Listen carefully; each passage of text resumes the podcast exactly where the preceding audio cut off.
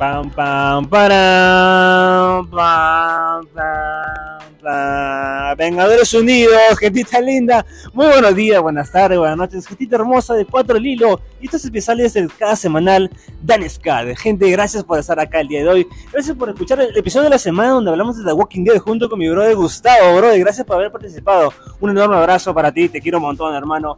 Y gente, gracias por la, por la audiencia la semana pasada. Todas las semanas crecemos, todas las semanas tenemos más gente. Así que no olviden seguirnos en Facebook, en Instagram, donde estamos creciendo poco a poco. Quiero llegar a los 500 seguidores. Quiero llegar así, claro que sí. Y gracias a ustedes lo estamos haciendo. Gente hermosa, el día de hoy, pues como ya han visto la portada, vamos a hablar de Marvel. Así, claro, esa compañía de superhéroes que a tanta gente le gusta, que tanta gente por ahí también no le gusta tanto, pero pues que poco a poco ha, ha ganado el amor de todo el mundo, pero también poco a poco se está disgustando un poco. Eso el día de hoy vamos a hablar un poco, porque vamos a hablar de Marvel la fase 4, exacto. Porque la fase 1, la fase 2 y la fase 3, ya lo hablamos con la gente de las 4 Lilo. Claro que sí, pueden enviarnos ahí por ahí Vengadores al Hilo parte 1 y Vengadores al Hilo parte 2. Están ahí en Spotify. Y pueden escuchar el episodio donde hablamos de las tres primeras fases de Marvel. Así que el día de hoy vamos a hablar la fase 4. Pero ¿con quién voy a hablarlo? ¿Quién es la gente que ha llegado? No te preocupes. El día de hoy han llegado un par de invitados que son la cagada. Son la cagada, la verdad. Que son nada más y nada menos que en primer lugar mi causa Sebastián, hermano. ¿Cómo estás? ¿Qué fue, gentita linda? ¿Qué tal? Bienvenido a, a Cuatro Hilos de Tony Scott. ¿Cómo estás, hermano? Hermano, estoy bien, feliz de, de estar acá en tu podcast. Eh, es la primera vez que estoy en un podcast, así que vamos a ver qué tal, cómo sale. Claro que sí, hermano, un gustazo de, de tenerte aquí. Yo sé que eres un gran fan de Marvel y te has visto toda la fase 4 y vamos a comentarlo. Y hermano, yo sé que tú eres un TikTokero de lo grande, viejo. Eh, tienes 50 mil seguidores en TikTok y por eso estás acá. Comparte tu TikTok para que la gente sepa. Bueno, no son 50 mil, son 54 mil. Dios mío. y bueno, nada, pues, gentita linda, me pueden seguir ahí en mi, en mi TikTok como Red Wolf. Eh, normal, ahí mismo creo que vas a poner la descripción y pones ahí todo para que ahí toda la gente me siga. Ayúdenme a llegar a los 55 mil y si ya me ilusiono, llegar a los 60 mil a fin de año. Ay, ay, ay, yo quiero llegar también a 60 mil. Y bueno, como dije que no era uno, eran dos invitados el día de hoy. No tenemos a nada más y nada menos que a mi causa Luis. Bienvenido al podcast, amigo. Muchas gracias, compañero. Muchas gracias, compañero. Sí, yo también es mi primera vez en un podcast. Bueno, este, saludos a, a, a todos tus seguidores y muchas gracias. Gracias a ti, hermano, por estar acá. Gente, no olviden seguirnos en Spotify, Google Podcast, Pocket Cast, iVoox, Amazon Music y Apple Podcast. Tienen seis plataformas para escuchar este episodio y puedes hacerlo por donde quieras. Y no olvides que si quieres hacer una donación a este episodio, puedes hacerlo. El QR está en el Instagram, puedes hacer un yape. Si quieres hacer un sol, dos soles, tres soles, no hay ningún problema. Y si no puedes, tampoco no hay ningún problema. Estoy contento de que escuches este episodio. Si nace de tu corazón y de tu bolsillo, claro que puedes hacerlo. Quiero mandar un saludo especial a mi causa Luis Enrique, que siempre está haciendo donaciones todas las semanas. Así que gracias, hermano. Un abrazo a ti para ti, el doctor Luis Enrique. Aldana, gracias hermano por escuchar el episodio y saludos a toda la gente de Cipreses. También quiero mandar saludos especiales a nuestros compas, gente. Bueno, vamos a mandar a, Ronaldo, a, a Paolo, a Max, a José, mi cosa José, ¿Qué te parece si mandamos un saludo también a, a Jackie, puede ser? Ya, claro, mi querida Jackie, que trabaja en Conecta aquí por la Plaza San Martín. Ay, ay, ay, hermano, ganando puntos, ganando puntos. y bueno, gente, gracias por estar escuchando. Un abrazo para todos, todas las semanas que hacemos, claro que sí. Y bueno, gente, como ustedes ya saben, cada vez que tenemos invitados nuevos al, al podcast, a Danis Cat, pues hacemos esta pequeña encuesta cinéfila. Dime de lo que ves y te diré si eres chido, claro que sí. Así que cuéntame, Sebastián, para empezar contigo, ¿cuál es tu película favorita de toda la vida? Esa película que te encanta, que sueñas todos los días con esa y no te cansas de ver. Cuéntame. A mí, o sea, tengo demasiadas películas que a mí me encantan, pero si tú me dices una que yo podría ver todos los días sin aburrirme, sería la de la, la de Batman de Nolan. La, Batman de Nolan, ¿cuál de ellas? En de, de donde sale el Guasón, no me acuerdo. La Dark Knight. Sí, de Dark Knight. Esa la puedo ver un montón de veces. ¿Por qué te gusta tanto esta película? Más me gusta porque fue la primera película de DC que ve y esa fue de ahí cuando me empezó a gustar también este DC y aparte de ello este escucha, la actuación de Ledger, ver el Joker, ver a Batman versus el Joker, yo que me leí los cómics, ver su primer enfrentamiento en la pantalla grande, escucha, para mí fue algo que me dejó loco cuando era niño y ahorita la veo hasta por las puras. Excelente, es una gran película, es considerada incluso una de las mejores películas superhéroes adaptadas al cine. Y Christopher Nolan junto con Heath Ledger, este y Christian Bale hicieron un excelente trabajo, una grande película de Batman. Cuéntame, Luis, ¿cuál es tu película favorita de toda la vida, hermano? Bueno, mi película favorita fue la de, bueno, de pequeño que vi es Hulk 1, la, primera. La verdad, los actores, no me acuerdo los nombres, pero me dejó marcado ya que Eh, muy buena, muy buena película, este, muy, muy buenas escenas. Y bueno, la animación como que faltó, pero eh, me encantó todo, la verdad, todo el trama. Todo el trama. Ahorita las, las, las demás películas de Hulk siento que ya no son los mismos como el primero. La verdad, el, número uno, o sea, el Hulk 1 se sentía que era más fuerte, más formidable que los demás Hulk. Oye, qué buena, porque sí, al comienzo creo que Hulk tenía un respeto más grande que el de ahora. Siento que Marvel, y eso lo vamos a hablar un poco el día de hoy, ha payaseado bastante con Hulk. Y eso lo vamos a conversar. Me encanta, me encanta tu película. Ahora, este, hablemos de su serie favorita, Sebastián. ¿Cuál es la serie favorita que te encanta? Yo la verdad tenía de serie favorita, te iba a decir Breaking Bad. Pero después vi Better Call Saul y dije, Better Call Saul, sí o sí. Yo me quedo con esa serie. Ay, ay, ay. Justo acá, en unas semanas, vamos a hablar de Better Call Saul y también vamos a hablar si consideramos la que es, ¿cuál es mejor, Better Call Saul o Breaking Bad? Es un debate que todos los fans estamos pensándolo bastante. Y ese episodio que se viene pronto, lo vamos a debatir bastante, lo vamos a debatir con garras y sangre, porque de verdad mucha gente defiende Better Call Saul, otra gente que mejor es Breaking Bad. Yo ya diré mi opinión cuando llegue el momento. Y así que muy buena serie, grande la serie, grande de Better Call Saul. Cuéntame tú, Luis, ¿cuál es tu serie favorita de toda la vida que te encanta? Uh, ¿Serie el tema de Marvel o de otra cosa, pues? En toda, serie, cualquier cosa. En, y si quieres una, una, serie animada, un dibujito también. Uh, bueno, serie. Eh, serie que he visto, por ejemplo, Timmy Turner.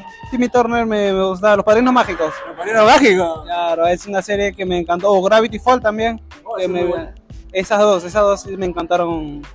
Claro, esa animada, sí, sí, yo no la he visto Gravity Fall, pero sé que tiene una fanbase muy grande, que realmente admira mucho esa, esa serie animada. Que muy buena, me ha encantado, me ha encantado. Chicos, y para acabar, cuénteme, ¿cómo fue la primera experiencia en el cine? ¿Qué cosas fueron a ver? ¿Con quiénes fueron? ¿Qué tal la pasaron? Cuéntame, Luis. Bueno, la primera película que yo fui a verla fue con ella Chivolo, fue con Daniel, con mi mamá, todo eso. En esa época cuando ella trabajaba le daban cupones para el cine. Justamente para fin de año, para Navidad. Yo me acuerdo que la primera película que fui a ver fueron Los Fantasmas de Scrooge. Los Fantasmas de Scrooge, pero yo como era niño, yo, bueno, yo me había asustado por la escena porque, puta, tenía tono así como medio de terror y yo me asusté. Entonces de ahí justo mi mamá, este, nos salimos pues, de la sala y me fui a ver Megamente en ese momento que también estaba dando. Y, y ahí fue, yo me acuerdo perfectamente, me encantó esa película que hasta el día de hoy también me gusta ver, es una de mis mejores películas animadas favoritas. Oye, Megamente es un peliculón, mano. No solo como animada, como película en sí, es una de mis favoritas también. Cuéntame, Luis, ¿cómo fue la primera vez que fuiste al cine? ¿Recuerdas qué vistes? ¿Cómo la pasaste? Ah, bueno, sí, la primera vez que fui al cine fue en sexto de primaria, con prácticamente mis amigos de la promoción. En ese tiempo éramos como cinco. Era la primera vez que salíamos a la calle solo. Y la verdad era, una- era la cagada porque puta, era algo nuevo. Es como que poner a un niño ah, yendo solo, no sé, a su. yendo solo por la calle. De todo, se, se- este, maravilla. Bueno, fuimos a ver una película de terror, en la cual no le pusimos mucho énfasis, o sea, no lo vimos bien, pero sí nos asustó un poco, ya de ahí, este, la cosa que lo gozamos. Lo goz- ¿Recuerdas qué película vistes?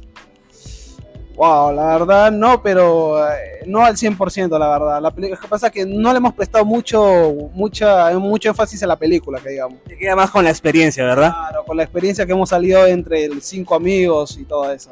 Buena, buena, me ha encantado, me ha encantado. Así que, gente, ya saben, aquí los chicos han pasado. Son de los chidos, claro que sí. Así que han pasado la gente. Entonces, gentita, ya hemos escuchado la encuesta. Vamos de frente al tema de Marvel, claro que sí.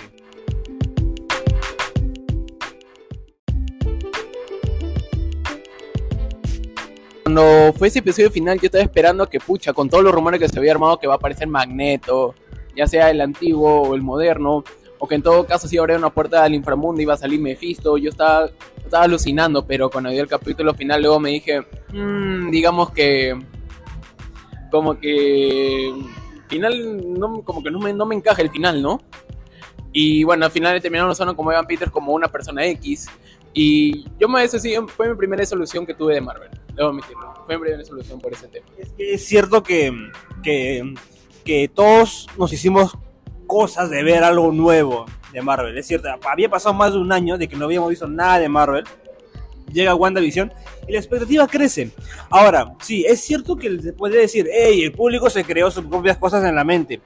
Pero también era cierto de que los mismos actores, productores de la serie, estaban creí- creando, creando teorías para que el consumidor siga semana tras semana. WandaVision fue un completo éxito en Disney Plus, en el streaming, porque todo el mundo se iba corriendo a ver el episodio. Y les funcionó su marketing, que para mí fue un marketing sucio, pero bueno, funcionó. Luego de WandaVision llega Falcon a Winter Soldier, que mucha gente dice que ah, es aburridísima. A ver, a mí reconozco que tiene muchos errores, como son los villanos. Pero a mí la serie me gustó bastante porque le dio una profundidad a los personajes que no había visto en sus películas. Por ejemplo, con Falcon. Falcon que era un personaje que a todo el mundo le valía madre. Y de repente le sigue valiendo madre a mucha gente. Pero a mí personalmente, que me valía madre el personaje, viendo la serie, ya no. Siento que le dieron esa carisma o esa importancia al personaje para que realmente él tenga el, el valor de cargar el escudo del Capitán América. Eso me gustó. ¿Qué opinas tú, Sebastián? ¿Opinas lo mismo o discrepas? Yo la verdad en todo caso lo de Falcon de William Soldier, este, yo creo que sí opino lo mismo porque, bueno, para empezar está el tema de los villanos. No me acuerdo el nombre de los villanos, solo me acuerdo de la villana principal que era este Carly. Carly, que no me acuerdo de qué grupo era. Sí, algo de las banderas, algo así. De las banderas, algo así. Pero lo- los dos personajes que me gustaron fueron el Barón Simo, que Boomman ese apareció y al toque se ganó automáticamente mis respetos. Y luego la de Bucky, porque yo quise ver cómo desarrollan a Bucky después de los eventos que él ha pasado y sus traumas. Y cómo lo trataron, todo eso estuvo bien. Y con el tema de Falcon, me gustó también cómo trataron, porque yo antes lo veía como un personaje que nada, o sea, Falcon está ahí para rellenar. Pero luego de ahí, cuando vimos su profundidad, su historia, su avance como personaje, ha hecho de que li- literalmente me terminé me diciendo, oye, me gusta. Y de verdad, este, sí le, sí le veo potencial. Luego de ahí, ya también tenemos, por ejemplo, el Capitán América que pusieron, el de Johnny, Johnny algo, algo más, se llamaba Johnny. Pero luego de ahí lo terminan fichando a los Thunderbolts. Ya, US Agent, sí, personajazo. Personajazo, sí, personajazo. Más aún cuando él hace que la escena, cuando él se altera, agarra el escudo y ah, desvive al.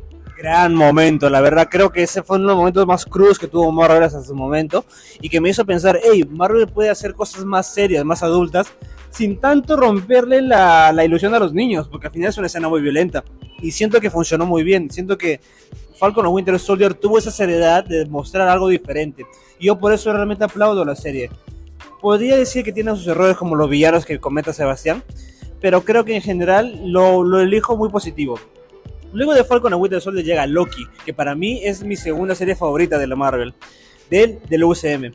Creo que Loki me encantó porque, en primer lugar, Tom Hiddleston como Loki tiene un carisma espectacular. Creo que todos amamos a Loki y era hora de ver su serie. Aparte lo de la TVA, Miss Minutes, todo este mundo donde están viajando acá universos y demás, funcionaba muy bien, era muy divertido. Owen Wilson era increíble. Teníamos de ahí también el trasfondo de Kang, que se venía acá, se venía el gran villano. Todos estamos muy pendientes de lo que va a pasar. Creo que Loki agarró muy bien ese concepto de los viajes, entre comillas, entre el multiverso, entre comillas, y funcionó muy bien. ¿A ti qué te pareció Loki, eh, Sebastián? A mí Loki, de- debo admitir que en todo caso, este, Loki fue, digamos, que cuando dijeron que iba a haber el tema del multiverso, todo eso, yo estaba como que medio mm, por el tema de WandaVision. Y luego de ahí, cuando apareció la serie, como tú dices, ¿no? Tom Hiddleston, la variante de Loki mujer que se llama Sofía Di Martino. Sylvie. Sofía Di Martino es la actriz. La actriz Sofía de Martino y el personaje Sylvie. Ah, ya. Perdón, Silvi también hacen un gran papel. Y más que todo cuando te presenten el nuevo concepto del multiverso, la TVA, Miss Minutes. Y cuando más pasaron los capítulos te, va- te hacía la pregunta, ¿no? ¿Quién está a cargo de todo eso? Y yo cuando yo me acuerdo que cuando se acercaba más el episodio final, yo me decía, ¿quién va a ser? O puede ser Doctor Doom, no sé. Yo, yo, o sea, Doctor Doom era mi primera idea. Y justo un, un dato curioso fue que el último capítulo de Loki fue el día de mi cumpleaños. Sí, fue el día de mi cumpleaños y cuando presentaron acá yo me quedé, no, yo lo estaba viendo en plena cuando estaba toda mi familia viendo el capítulo y yo estaba, no, era Kang. Yo estaba como, y luego me vino esos, esos flashbacks de la serie animada de los Avengers, ver acá y dije, se vienen cositas. Yo estoy diciéndole, se vienen cositas y, escucha, sin querer queriendo, Loki se convirtió, también se, se convirtió en mi segunda serie favorita.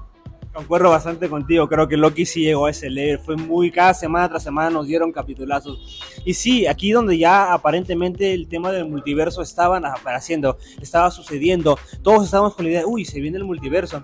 Y creo que ese fue un error que más adelante lo vamos a comentar un poco, porque siento que el multiverso no fue bien aprovechado, pero vamos a llegar a eso en su momento.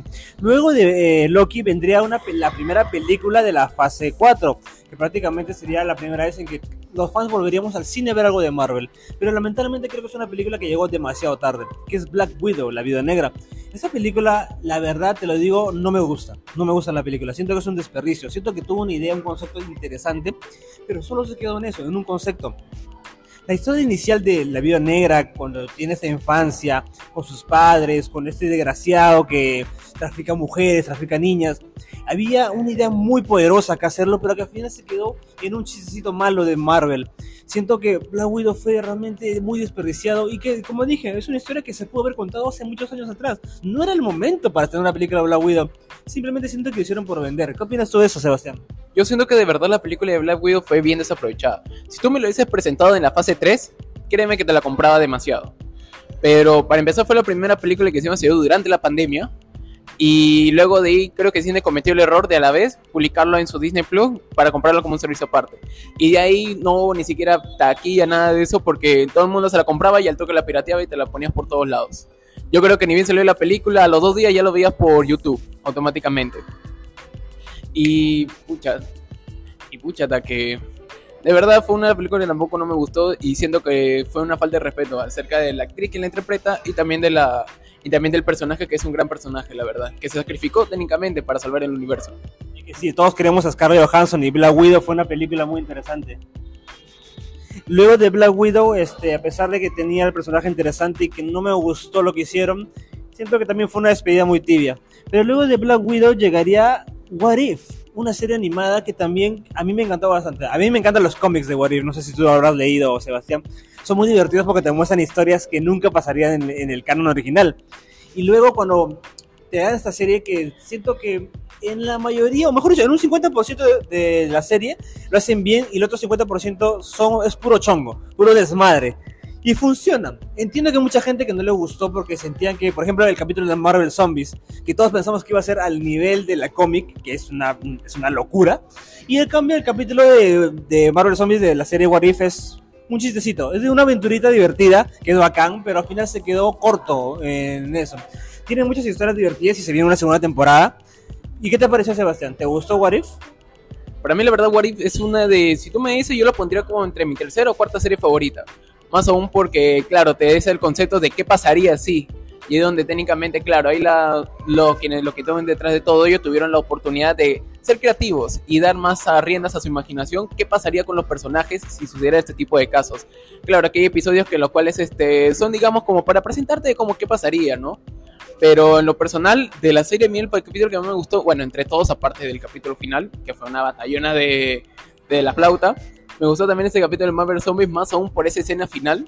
Esa escena final de ver a Thanos zombie Thanos zombie con el guantelete, puta, yo me quedé, yo me quedé alucinando porque, pucha, ya imponía de por sí siendo el villano, imagínate su versión zombie con todos los guantes y con todo el guantelete del infinito, todo eso. De verdad, fue ese capítulo que a mí me gustó, pero igual me quedo con el capítulo final.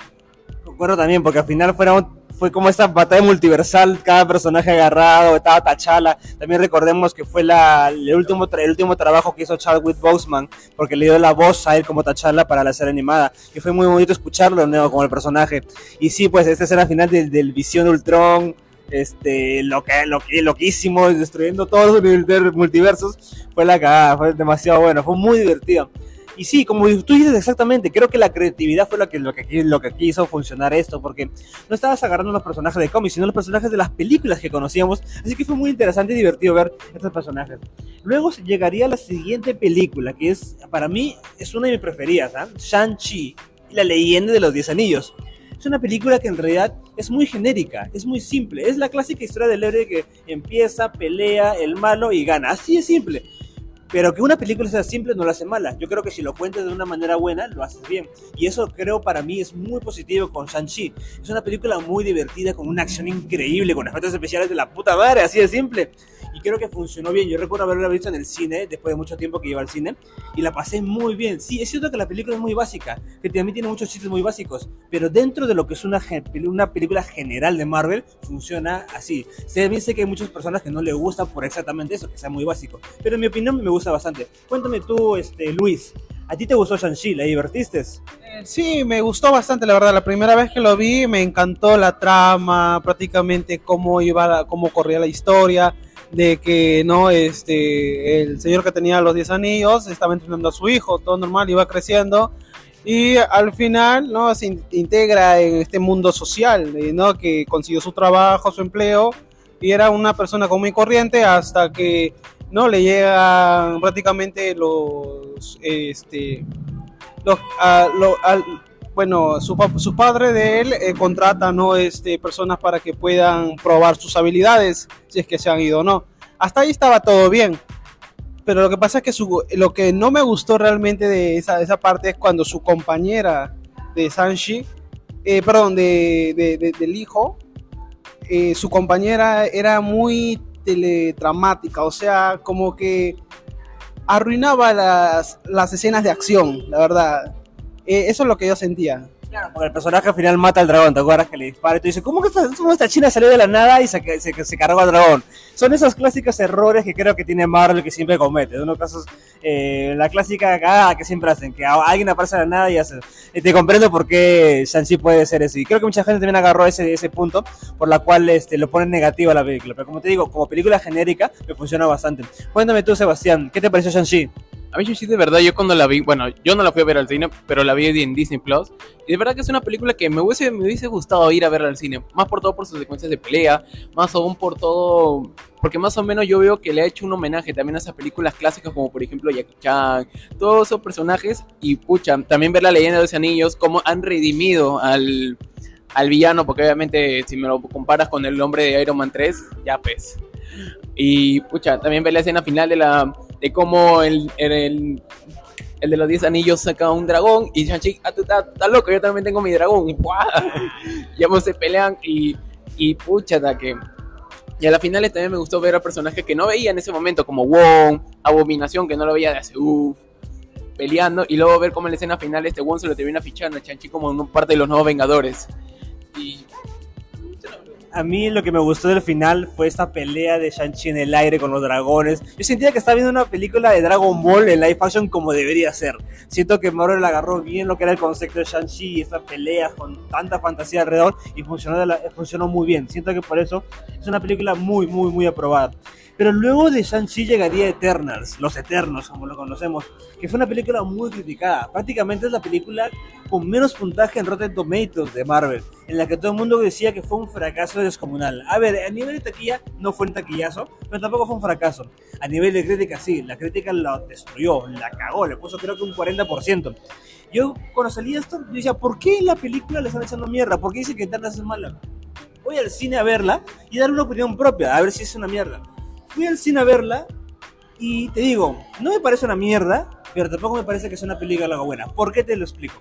Siento que Eternals y la fase 4 para empezar, la fase 4 es una fase donde hay mucha experimentación, donde Marvel, luego de la fase 3, luego que, acabó- que acabó toda la bicha con Thanos, la, la saga del infinito, Marvel quiso hacer experimentar por todos los géneros. Ya hemos visto películas animadas, películas de Shang-Chi como que es algo japonés, hemos visto películas, algo eh, como She-Hulk que hablaremos más adelante. Entonces llega Eternals con la directora Chloe Zhao y quieren hacer algo serio, quieren ser dramáticos, quieren hacer algo que es diferente a todo, quieren volver a hacerlo como Winter Soldier pero con un poco más de fantasía. ¿Y qué pasó con, con Eternals? Que se les fue por acá, porque quisieron, tuvieron conceptos muy interesantes, muy adultos, muy serios, pero que simplemente solo tocaron por arribita y al final lo hicieron por las huevas. Es la verdad, siento que la gran idea que tenían se quedó ahí y se convirtió en una película genérica. Y cuando, y cuando te lees Shang-Chi, que también es una película genérica, ¿por qué me funciona? Porque ellos no tratan de ser una película seria, quieren ser eso, una diversión más. En cambio, Eternals quisieron ser serios, quisieron ser, oh, vamos a hacer una película como los chingones, como si fuera Martin Scorsese, pero le salió todo lo contrario y por eso es que yo considero que fallaron en eso. Lo comprendo por qué quisieron hacer eso, en- entiendo la intención, pero entiendo que fallaron al hacerlo. Y muy aparte de eso, diría que le doy un like, porque es una película que está probada, es entretenida al final. ¿Opinas lo mismo, Sebastián? Yo, yo también pienso que sí, yo, yo también le doy como sello de aprobación porque yo cuando fui a verla, yo cuando fui a ver Eternas, en todo caso, yo fui con la mentalidad de que no la voy a ver como una peli de Marvel, sino voy a verlo como una peli, que me voy a ver una peli pensando que no es superhéroes. Porque si yo voy con esa mentalidad, yo me cuenta que termina siendo una buena película en las finales. También este, cuentan este concepto de cómo ha sido la historia del universo, cómo ha sido la historia del mundo. Lo que sí no me parece y me dejó mucho cuestionar fue esa escena post de cuando sale Harry Style ahí interpretando como el hermano de Thanos, todo. Y yo, ah, Lo hicieron para vender. lo hicieron para vender y tal con cara de ah. Hasta que el hermano de Thanos comparado con Thanos, tremenda comparación. Cuéntame, Luis, ¿te gustó, te gustó Eternals? ¿La disfrutaste o te aburriste? No, en la verdad, este, al inicio, eh, como que yo lo vi porque, bueno, no, este, era la, la película que recién había salido y todo eso, pero cuando después de ver, de- de- después de verla o de, eh, en el proceso se podría decir, ya me comenzó a desanimar porque no me llamaba mucho la atención. La trama no era la misma y además los personajes no ayudaban, no, no me sentía atraído, la verdad, no como otras películas. Pero bueno, en sí como una película más para ver, sí, sí, sí me distraje en ese, en ese sentido. Comprendo lo que dices, estoy de acuerdo con lo que dices, porque creo que eso, también fue un problema de la película, que habían demasiados personajes, demasiados, y todos eran actores de level. Entonces, hacer una película con tantos personajes y desarrollarlos bien, creo que ese fue un error. Yo creo que Eternals hubiera funcionado como una serie en, Disney Plus. Hubieran tenido más tiempo para contar la historia de todos los personajes y creo que hubiera sido más positivo. Luego de Eternals llegaría una de mis series favoritas, que es Hawkeye, exacto, Ojo de Halcón tenía su serie. Esta serie mucha gente dice, ¿por qué mm, te gusta tanto Hawkeye? Hawkeye es una, es una historia de Navidad, así de simple. Hawkeye en Navidad con la chica Kate Bishop, con un montón de niñas por ahí, con un montón de chingones, con el pinche Kimping de regreso. O sea, realmente es muy divertida y, la serie no intenta hacer otra cosa más que eso. Solo una pequeña aventura de Navidad y a mí me funciona bastante. Aparte que este Jeremy Renner como Hawkeye, como este el personaje lo hace bien y siempre ha tenido carisma. Y creo que Kate Bishop fue una excelente adición, de verdad. Me encanta Kate Bishop y no, y no puedo esperar para verla de regreso en un futuro proyecto. ¿Qué opinas, Sebastián? Para mí, la, para mí la serie de Hawkeye, para mí también es una de mis series que yo la colocaría, bueno, si hagamos una lista, ¿no? De peli- entre película y serie, yo la colocaría como la tercera. La tercera porque a mí me gustó, para empezar, la, la actuación que se pega a Jeremy Renner es algo pero de otro nivel. Bishop también me sorprendió de verdad, me gustó el personaje y me, lo terminé comprando y dije, este personaje me gusta también. Y luego de ahí, mientras más avanzaba la trama y te daba pistas de que como alguien iba a regresar y tú decías, ¿quién va a regresar? Todo. Y en ese último capítulo, cuando sale Kimping, yo con mi cara de. Yo estaba con esa cara de que, Dios mío, no sé qué voy a hacer. Por dos, por dos. Porque, pucha, yo al toque dije, ya quiero aparecer Daredevil. Yo estaba ya, ya quiero aparece. También estaba el personaje de Echo, que es otra gran adición que sabemos que la personaje, sabemos que ella es este sordomuda, creo, ¿no? Muda y también este, discapacitada. Igual se pega una. Cada vez que tú la ves se nota que impone. Así sin decir nada, impone, te mete unas peleas de la puta madre y. Y pucha, se, terminó convirtiendo en una serie que de verdad me terminó gustando demasiado. Por dos, por dos. Creo que la serie cumplió con lo que quería hacer, sin más y más y más. Eh, una, algo que no hemos indicado en la lista y que también es parte de la fase 3, pero entre comillas es Spider-Man No Way Home, que es la unión por fin de los tres Spider-Man. Ya tengo un podcast hablando de esto, pero así muy rápido, chicos. Obviamente me imagino que todos nos emocionamos viendo los tres Spider-Man en cine. Muy, muy chiquito, muy breve. ¿Qué te pareció este gran inicio de lo que sería el multiverso? Con solo decirte que después, de cuando regresé a mi casa, después de verla en el cine, terminé rongo. Porque obviamente pegué el grito el cielo cuando vi puta, el Spider-Man de mi infancia. Todo. Es más, yo tengo una foto de cuando salió Spider-Man 3, de mí cuando era chiquito con mi disfraz del hombre con el traje negro. Y ya con eso decírtelo. Y además con Andrew Garfield, que de verdad no me gustaba, pero después cuando lo vi y volví a ver las películas, me terminó gustando como un gran Spider-Man. Siento que es el más, este, más, más, es el que más ha pasado con más problemas de todos. Buenísimo, Eti Luis. Imagino también te volviste loco viendo los tres Spider-Man en el cine. Claro, por supuesto, eh, fue la verdad y la mejor escena que he visto en el tema del Spider-Man cuando los tres se reúnen. Eh, sí, me pareció la verdad muy chévere. Solamente este, partes incómodas en la cual, este, a ver, creo que el Spider-Man, no me acuerdo el nombre del actor, pero le truena la espalda al, al, Spider-Man que actuó en el Spider-Man 1. Tobey Maguire y Andrew Garfield. Exacto. Pucha, la verdad que lo sentí un poco incómodo, en medio gay de podría. Pero bueno, bueno. Bueno, bueno, sí, eh, tiene razón. Este, eh, hay- tenemos sus cositas. Ya he hablado de la película, tenemos un podcast hablando de toda la película, así que pueden escucharlo, gente. Creo que fue un, un eventazo la película. Y bueno, lo que, otra cosa que sumaba esto era que la idea del multiverso estaba creciendo. Ya teníamos, ya se había mencionado antes multiverso, pero aquí ya vimos cómo multiversos estaban empezando a romperse. Pero creo yo que hasta el momento de ese seguía siendo una promesa nada más el multiverso, porque no veíamos en sí. Los tres los personajes vienen al mundo de- del, del personaje de Tom Holland, pero luego regresan y nada más. Eso fue todo el multiverso, cuando pensamos que iba otra cosa más. Luego de No Way Home viene una serie que creo que es mi favorita, ya le he dicho antes. Moon Knight para mí es la mejor serie que ha hecho Marvel hasta el día de hoy. Pero, ¿cuál es mi pero? Que la serie, a pesar de que es buenísima, siento que ni siquiera se siente de Marvel. Porque no tiene ninguna conexión con, otra, con, otra- películas o otra cosa de Marvel. Si le ponías que fuera Moon Knight de DC, cualquiera se lo creía, porque no hay nada de conexión entre nada. Te digo que sí, la serie es buenísima. Creo que eh, los personajes, el personaje principal, el villano, son buenísimos, son actores de, de renombre y te hacen una historia muy entretenida, muy divertida, acción chingona, un poco de sangre por ahí y el personaje es de la puta madre. Moon Knight es de la concha de su máquina, la verdad que sí. ¿Te gustó Moon Knight, Sebastián? Moon Knight está catalogado como para mí como, como definitivamente mi serie favorita. Es mi serie top 1. De todo Marvel, top 1, sí o sí Moon Knight. Más que todo por la actuación grande que se manda Oscar Isaac desde el minuto 1. De cuando tú lo ves ya, ya para empezar de que inicia la serie ya te hacen un camión ahí de camión de lado sin saber qué está haciendo el personaje con una arma en la mano. Tú con cara de qué está haciendo él. Y luego de ahí ver el villano que era Ethan Hawke, o sea, men, Ethan Hawke, o sea, ya con Ethan Hawke, mano. Ethan Hawke. Yo con tan solo decirte que justo antes de ver la serie vi una película de él, de él que se llamaba Siniestro. Que también Uh. y- y- que la habían catalogado en ese momento como una mejor película de terror. Y dije, vamos a ver. Y cuando lo vi y cuando me enteré de que iba a salir en Moon Knight, ya, o sea, ya.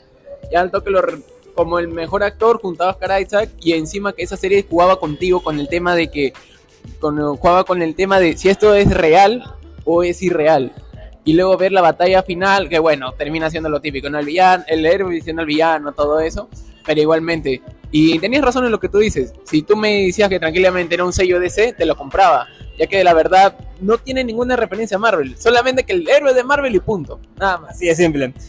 Y bueno, gentita, avisamos muy rápido que en este momento nuestro causa Luis se retira del episodio, pero gracias por tenerte aquí, amigo Luis, de verdad, me ha encantado. ¿Cómo la pasaste? La verdad, súper, súper. Me hubiera encantado seguir quedándome, pero la verdad, el tiempo es corto y la verdad hay que regresar a los labores, ¿no? Muchas gracias por escucharme y saludos a toda la gente del RIMAC y también, bueno, a, a Yaquisita. Tú sabes que siempre vas a ser mi amiga. eh, gracias, gracias Luis, cuídate mucho, gracias por de cero. Bueno, luego de que termina Moon Knight, este, llegaría una película más a la, la fase 4, que para mí también creo que es una de las películas que tengo más alto, lo que es películas en la fase 4, que es Doctor Strange en el multiverso de la locura. El problema, y no problema entre comillas, con esta película es exactamente el título. El título de la película es El multiverso de la locura. Y viejo, algo que siempre pasa con Marvel son las filtraciones, ¿no? Las filtraciones, las teorías, lo que la gente se hace en la cabeza. Había tanta idea de lo que iba a ser esa película, a meses antes de que se estrenara. Todos estábamos con la idea de qué va esa película. Van a aparecer los miles de personajes que creíamos en nuestra cabeza que iban a aparecer. Que iba a aparecer Wolverine, que iba a aparecer Deadpool, que iba a aparecer eh, Galactus, que iba a aparecer todo el puto mundo. Al final no fue eso, al final fueron los Illuminati. Vimos personajes buenísimos como el Profesor X. Bueno, o sea, el Profesor X. Tenemos a Reed Richards con John Krasinski que todo el mundo lo pidió por años. Y aún así siento que la gente se salió decepcionada porque no cumplió sus expectativas. Pero yo creo que ese es problema de, del público. Pero otra vez creo un problema del marketing de Marvel. Porque Marvel te lo vendía como el multiverso de la locura. No le pongas ese título. Le hubieras puesto otra cosa y nadie jodía. Creo que eso realmente es otra vez Marvel haciendo su marketing un poco sucio. Solo un poco. A pesar de eso, creo que la película tiene un sello enorme, que es el director, Sam Raimi. Sam Raimi hace suya esta película. Él no hizo el guion, pero hace suya esta película. Y creo que Wanda hace una gran villana ahí de la... O sea, Dios mío, hasta aterra, hasta aterra ver a Wanda en esta película. Y es una gran contraparte para lo que es el Doctor Strange. Y lo que me gustó también es que esta película se siente como una película de Doctor Strange. No solo como un paso más en el multiverso, sino algo que realmente es una historia centrada en el personaje principal de la película. Así es simple, como debería ser cada película al final. ¿Qué te, qué te pareció el Doctor Strange en, en el multiverso de locura? Admito que en todo caso la película, debo admitir, de mis placeres culposos, este para mí la mejor película de la fase 4, Doctor Strange. Porque número uno, cuando dijeron Sam Raimi, dije, allá, no se están jugando serio. Y realmente esta película iba a salir antes que todas las películas del tema multiversal, porque iba a ser esa película que iba a abrir el tema de los multiversos. Yo la verdad, uno de mis héroes favoritos, que aparte de Spider-Man, tú me dices el número 2, sería Doctor Strange. Yo tenía de verdad altas expectativas y de verdad cuando terminé viendo la película yo terminé siendo, eh, bueno, ni me gusta, ni tampoco no me gu- ni me gusta ni tampoco no. Es una película que realmente he disfrutado, la verdad. Y bueno, también he sido víctima también de todas las filtraciones, todo que aparecía de Deadpool, no sé, un poquito más aparecía. Decían que se iba a aparecer el Deadpool de Ben Affleck. O sea, con eso, con, con todo. Daredevil, Daredevil. el Daredevil. Y luego de ahí, cuando la volví a ver, yo dije, oye, es una buena película. Más aún con ese sello Raimi, cuando tuve la escena cuando Doctor Strange hace ese, ese viaje astral para, para, para entrar en su cuerpo que ya estaba muerto.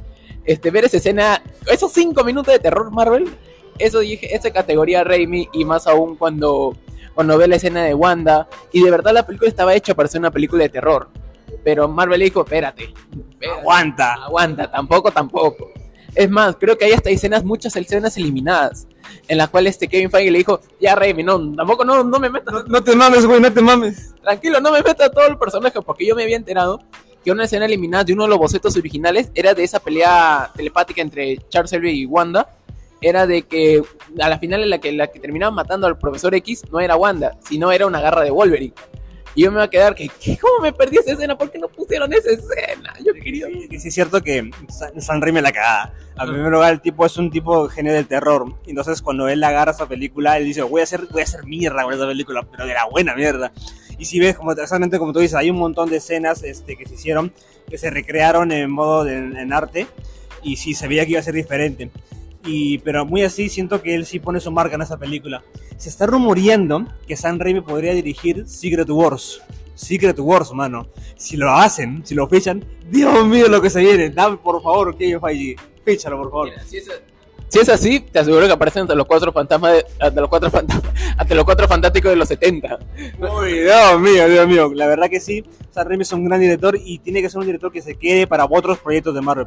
Como digo, Doctor Strange de Multiverse of Madness funcionó muy bien. Creo que es una película muy positiva, muy divertida, muy buena, la verdad que sí, y con un gran sello de director. Luego vendría una serie que creo que la gente es la que más odia. No estoy seguro si es la que más odia, pero por lo menos es la que más criticaron, que es Miss Marvel. A mí el personaje en los cómics es muy bueno, es muy divertido Miss Marvel. Cuando yo empiezo esta serie, los dos primeros episodios de la, serie son buenísimos, hermano, son buenísimos. Pero luego, lamentablemente, para mí fue un despropósito. Siento que no supieron qué hacer con el personaje y con los personajes, con los villanos, mejor dicho. Siento que se aburrió, que ya no sabían qué contar y al final acabó queisito por ahí. Pero siento que no le hicieron justicia al personaje. Ahora, la actriz lo hace bien. La actriz tiene un carisma enorme, porque lo vamos a volver a ver en The Marvels pero creo que la historia, la, la serie en general no funcionó bien. Y entiendo el hate. Lo que me jode es que los haters, que son una mierda, agarren la idea, ah, es porque es una mujer hindú, es, es o- automáticamente una serie mierda. Cuando si yo te puedo decir, si esta- serie es una mierda, no es porque sea mujer, no es porque sea hindú, es porque la serie está mal hecha, mal dirigida, mal protagonizada por acá de repente, pero no porque sea mujer. Y lamentablemente en este mundo de mierda, los haters que hatean por cualquier hueva eligen el, la bandera que porque es mujer, porque es inclusión. Esa huevada hace automáticamente un producto malo. ¿Qué opinas tú de esta serie, Sebastián? Yo la verdad, este, Miss Marvel, yo, yo, bueno, lamentablemente, déjame decirte que esta serie sí la catalogo como una de las que nunca, no me ha gustado, una de las peores. Porque yo vi los primeros dos capítulos y tenías razón, terminaron siendo buenos capítulos, con una buena iniciativa. Siendo que iniciaron tan alto y poco a poco fueron bajando. Y a la final es este, para empezar, tener unos villanos que eran demasiado genéricos. Encima, unos dramas adolescentes que ya parecía que por momento ya tú decías, ¿estoy viendo Marvel o estoy viendo otra cosa? Y luego di cuando termina la serie, lo único que me voy son con los dos capítulos y con la última frase del final de que Kamal es una mutante. Nada más. Y la musiquita. de los M de los 90, que también seguro aparecerán en Secret War. Pero la verdad, este es un gran personaje porque también me gustó en la serie animada como la han interpretado y también la actriz es muy buena. Y de verdad espero que hagan justicia, hagan justicia con su personaje para The Marvels. Porque también es otra película que creo que también ya desde el inicio, ya, la ya antes que ni siquiera se estrene, ya empiezan a criticar. Exacto, bueno, ¿por qué? Porque son tres mujeres protagonistas. Es una idea de que lamentablemente gente de mierda van a tener. Luego vendría una película más que esta sí es entre hateada y respetada por ahí. Thor, Amor y Trueno. Conozco muchos amigos que detestan esta película, creen que es la peor basura de todo el mundo. Yo en lo personal opino un poquito, pero me gustó la película. Te voy a explicar por qué. Para empezar, el director de la película es Taika Waititi. Es un loco de mierda, es un loco fumón que hace lo que quiere. Si tú has visto Free Guys, o sea, tú me entenderás. Exacto, entonces Taika Waititi siempre es loco. Ya había hecho Thor Ragnarok en el pasado, que fue una locura que a mí sí no me gusta Thor Ragnarok. Es divertida, pero no me gusta. Entonces, yo ya sé cómo es el, el director, yo sé lo que va a hacer, yo sé lo que va a proponer en la película. Entonces, yo con esa idea fui a ver Thor Love and Thunder al cine diciéndome, yo sé lo que voy a ver, sé lo que espero. Y la película me dio lo que esperaba, pero siento que me dio incluso más, porque siento que está mejor dirigida que Thor Ragnarok, incluso mejor adaptado. Porque tienes a Jane Foster, que regresa después de años, y tiene todo este problema del cáncer, que es un tema muy serio. Y siento que el tema del cáncer no lo, no lo hicieron de por bobada, lo hicieron muy bien.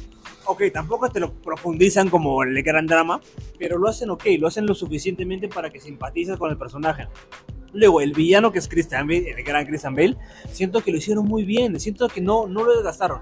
Es cierto de nuevo, también que sí, eh, hubiera, hubiera dado más el personaje como villano, pero creo que el personaje estuvo aterrador, estuvo bien interpretado.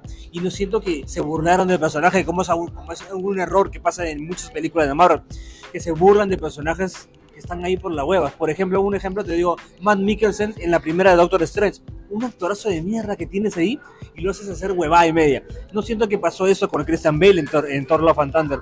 Por eso para mí yo creo que es un buen paso para como película y es muy, muy divertida. Ya depende de cada uno si lo tomas bien o no el tipo de humor del director de Waititi. ¿A ti qué te pareció? Yo, de verdad, la película de Thor Love and Thunder, así sí me pongo así. Yo cuando la vi, yo me puse serio porque yo la vi solo. Yo la primera la vi solo ya cuando está en el, cuando salió en Disney Plus, todo.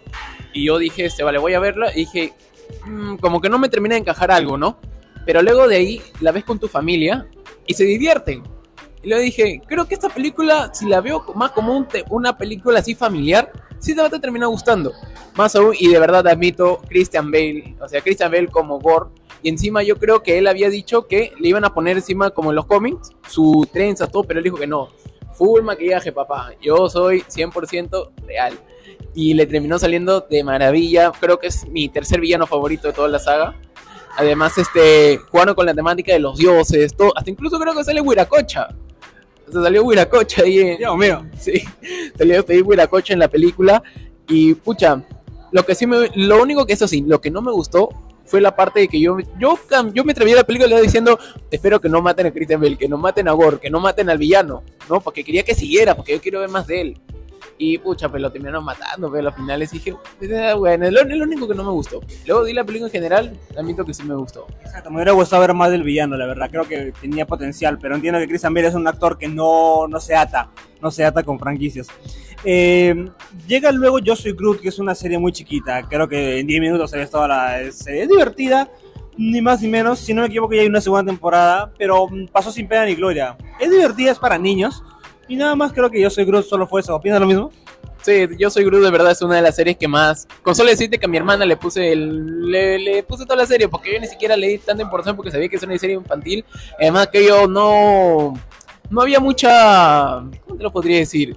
Que no había... No había de dónde ver. O sea, no había como que digamos esto va a marcar un antes y un después. Nada de eso. Solo como una serie como para pasar el rato. Como que si estás aburrido cinco minutos, ponte a ver Yo Soy Groot. Nada más. Exacto. Luego llegaría otra serie de la cual la gente se va a empinchar bastante. Es nada más y nada menos que She-Hulk. Creo que esta serie es la que más polémica trajo para los fans tóxicos. Porque era el personaje mujer de Hulk. En primer lugar, la gente normal no, no tenía ni idea que el She-Hulk existía en los cómics hace décadas. Creían que, ah, como hay Hulk, ahora aparece una mujer Hulk y a la inclusión. ¡ah! Entonces, otra vez este desinformación. Luego, sale la serie. Cada vez vemos que la, la, la serie se burla mucho del patriarcado. Mucho del patriarcado. Tiene obviamente una bandera feminista, que es entendible, güey. Es entendible. Es como la película de Barry, que quieres algo así, quieres tener esa bandera feminista y te das con el patriarcado. Y siento que aquí ya le chocas el corazón a estos tóxicos machistas, que sienten que, oh, ¿cómo me vienes a mostrar una serie de una mujer, Hulk? No, mi, mi corazón patriarcado no puede con esta mierda. Entonces, entendías, esta, esta gente de mierda otra vez salen acá del, del desagüe para tirar mierda. Ahora, yo te voy a criticar la serie como serie. Te voy a decir la verdad, la serie sí es criticable. La serie tiene sus cositas, tiene buenos capítulos, como el de Daredevil, viejo. Tiene como el capítulo final, que es una puta locura. Como los inicios, sí. Pero siento que también la comedia se le fue raro. Está bien que puedas tener la comedia que quieras, que quieras hacer una sitcom, pero siento que esta serie se le fue de mano. Creo que ni siquiera entendieron cómo una sitcom es. Una sitcom de abogados, para decir así. Siento que quisieron hacerla muy fácil, que se le fue demasiado hacia el toque y simplemente quisieron como mostrar puntos interesantes del personaje y nada más. Siento que sí fue muy flojo y eso ya es un error de la fase 4. Que como te había comentado, Sebastián, hay mucha experimentación en esta fase 4. Agarramos una película serie, una película de artes marciales, ahora es una sitcom. Entonces no sabes desde dónde agarrar realmente y tener toda una unidad en una fase completa. Y eso creo que es el gran error de esta fase. A pesar de que la serie me entretuvo, sí siento que es una serie floja. Pero no porque sea una mujer. No porque quieran reemplazar a Hulk por una mujer Hulk. No, porque una serie en sí, por sí lo que es, tiene sus errores como, como un producto. Yo la verdad la serie de She-Hulk, para empezar, debo admitir que si me diera puntual de 1 a 10 le pondría le pondría un 6, más no, no por toda esa polémica del feminismo, nada de eso, sino por el tema de cómo fue avanzando. Para empezar, inició los, los primeros capítulos tuvieron piolas. Para empezar, su, la inclusión de cómo es la personaje, que es la prima de Banner, todo eso, porque yo también ya le había visto en los cómics, ya le había visto en las series animadas, todo esto, que etcétera.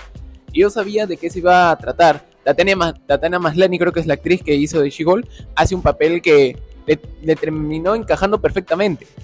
Y, y bueno, con el pasar de los episodios, lamentablemente yo siento de que fue pasando como que digamos, ya te viene She-Hulk, este algunos toman incluso ese capítulo de relleno porque estaban esperando a que aparezca Daredevil.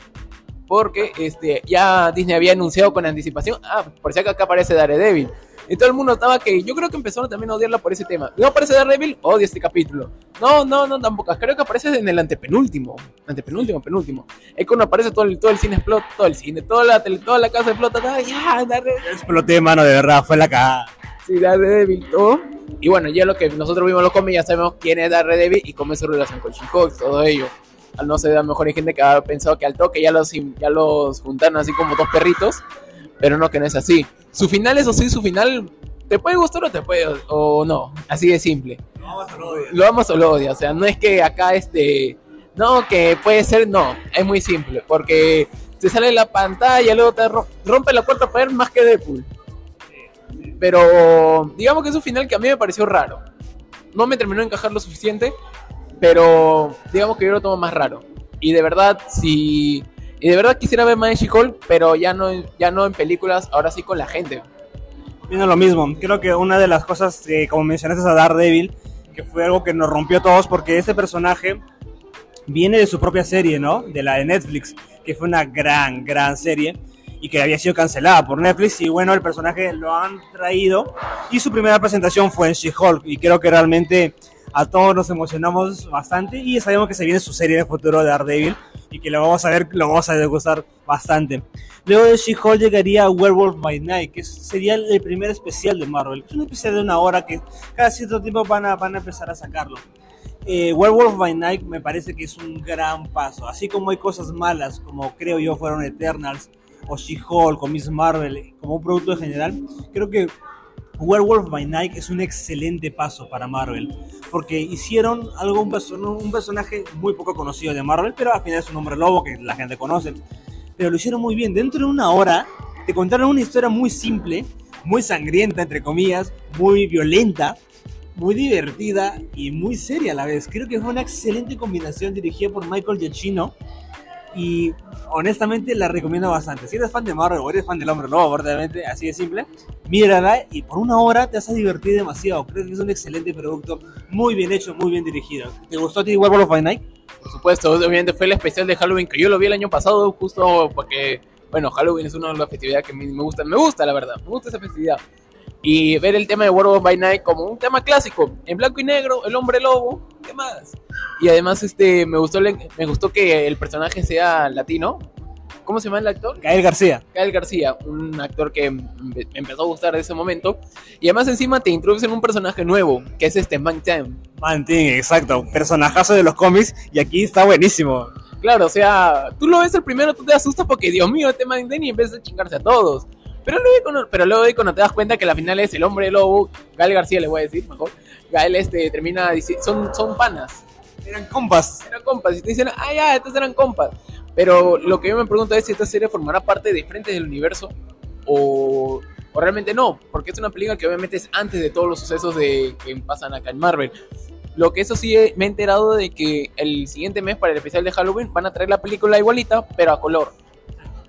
Y bueno, veremos si ponen todo, porque recuerda que esa película muestra sangre, muestra, muestra violencia, muestra todo ello. veremos si son capaces de introducir todo ello para ser Disney. La verdad que sí me gustó mucho y como me dijiste, me trajeron a Man Thing, que es un gran personaje de los cómics, y junto con Werewolf, con el hombre lobo, es una excelente dupla. Y quiero ver más de esos personajes en el futuro. Quiero ver dónde van a encajar, cómo se van a llevar con nosotros. Creo que realmente fue una gran adición de la fase 4.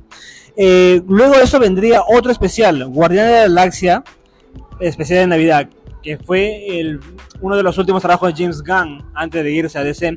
Me gustó mucho, también por una hora simple, eh, un par de personajes de Guardianes que son este Mantis y, y Drax. Y Drax se van a traer a Kevin Bacon hasta el otro lado del universo porque es el cumpleaños de Star-Lord. Entonces, así- es toda la historia. Así de simple, así de gamberra, así de divertida, así de caer risa, así de buena música, así de genial el director es James Gunn, que te muestra esta pequeña historia de Navidad y te mete corazón, porque al final es una historia muy bonita de fondo. Creo que lo- James Gunn es un gran director, un gran escritor y va a hacer un gran trabajo en DC. Y esta es una pequeña his- historia que lo hace muy bonita. ¿Te gustó esta especial? Me gustó demasiado el especial, o sea, men, o sea, si tú lo ves en Navidad, el especial, como van de aquí para allá, encima, lo que me más risa ya es cuando Drax y... ¿Cómo se llama? Mantis. Drax y Mantis llegan ya a la Tierra y empiezan primero se van a una discoteca a festejar que esto que el otro, luego de ahí van a la casa de Kevin Bacon y todo el mundo obviamente ya sabe quién es Kevin Bacon y todo el mundo ama a Kevin Bacon por el ya de su actuación en Marvel, en todo ello y además este, pucha, es una historia que de verdad me la he pasado bien porque es un especial de Navidad. Y es así, un especial de Navidad. Así como ver a Noche Negro correr por un juguete a fin de año, que tú, que tú estás obligado a verlo una vez al año por lo menos. Es igual, que creo que va a ser uno de esos especiales que a futuro se va a convertir como en algo tradicional para ver. Exacto, exacto. Y para terminar la fase 5, terminó con una nota muy bonita, que fue Black Panther Wakanda Forever, que es la última película pues de la fase 4 y pues es un homenaje enorme a lo que fue Chadwick Boseman, el eh, que descanse en paz, el T'Challa. Creo que fue bonito ver esa película. Es una película que a mí me llegó al corazón bastante. Te voy a decir la verdad, como si te lo critico como película, creo que tiene muchos errores. Creo que tiene muchos conceptos la película que te lo cuentan de una manera apresurada, un poco mal desordenada, que tiene su corazón porque al final es un homenaje a, a Chadwick Boseman.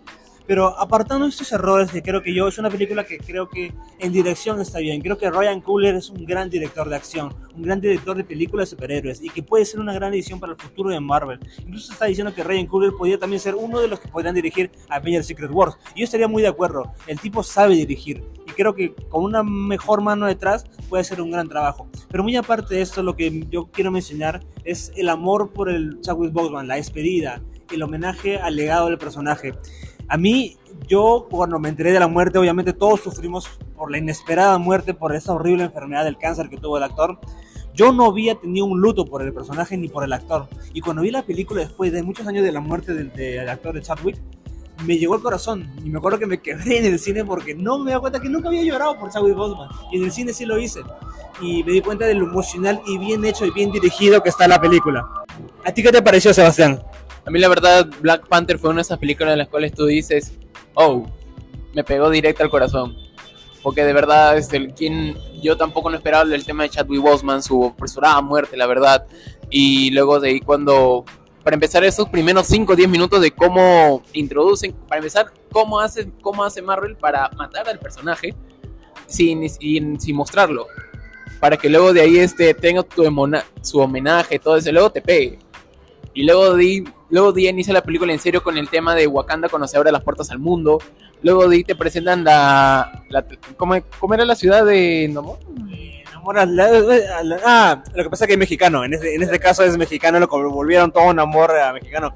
Creo hasta Chotoclán algo así. Algo así, algo así. Y luego cuando meten la pelea entre wakandianos y y, y Atlantiano vamos a llamar. atlantianos, atlantianos vamos a llamarlo. Luego ahí te das cuenta que realmente termina siendo una buena pelea, pero lamentablemente yo siento que ya faltando poco para que acabe la película se apresuran demasiado. Se apresuran demasiado. Ahí de la nada estás volteando y ves como ya meten a Iron Hair. Luego de ahí este ves ahí a Yuri con el traje de T'Challa. Este, admito que una de las escenas que más me gustó fue cuando apareció Killmonger en el mundo en el plano espiritual Muy buena escena. muy buena escena. Y luego de ahí, bueno, este, ahora Black Panther sabemos que tiene nuevo, nuevo manto. Y veremos qué tal, cómo le está yendo. Y espero que le vaya bien y no lo estén viendo como el reemplazo de Chadwick. Concuerdo lo mismo contigo, este, Sebastián. Creo que también Namor fue una buena, buena adición para la película y también para el mundo de Marvel. En los cómics Namor es uno de mis personajes favoritos. Siempre ha sido el Aquaman de Marvel, pero que es incluso más, más desgraciado es. Y creo que el actor, eh, si no me equivoco, se llama Cholo, Tacholo, no me acuerdo exactamente el nombre del actor mexicano, pero creo que lo hizo muy bien, la verdad. Así que esperamos ver mucho más de, de este personaje. Y bueno, gente, de esta manera es como terminan todas las películas de la fase 4.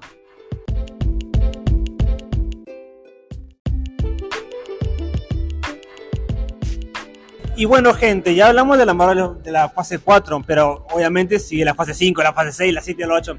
Muy rápidamente vamos a comentar lo que se viene en el futuro. Se vienen Avengers Secret Wars, Avengers Khan Dynasty. Sabemos que hay problemas, hay problemas lamentablemente. La huelga de, de guionistas ya acabó, gracias a Dios, y la huelga de actores aún continúa. Entonces hay muchas cosas, muchos, muchos este, por decir así, muchos estancadas por ahí que pueden hacer dónde va el universo Marvel. Es cierto que el público le ha dado la, la, la espalda un poco. Recordemos que está Ant-Man, Guardianes de la Galaxia 3, que ya en otro momento hablaremos mucho más de esas películas.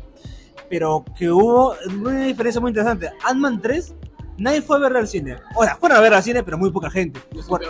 Guardianes de la Galaxia 3 fue un exitazo.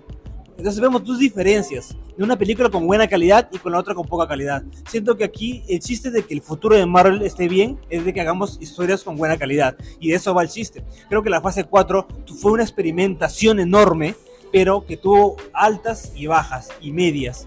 Y creo que tienen que aprender de esto para hacer que el futuro de Marvel esté en buenas manos. Creo que si no lo hacen de esta manera, el público le va a dar adiós.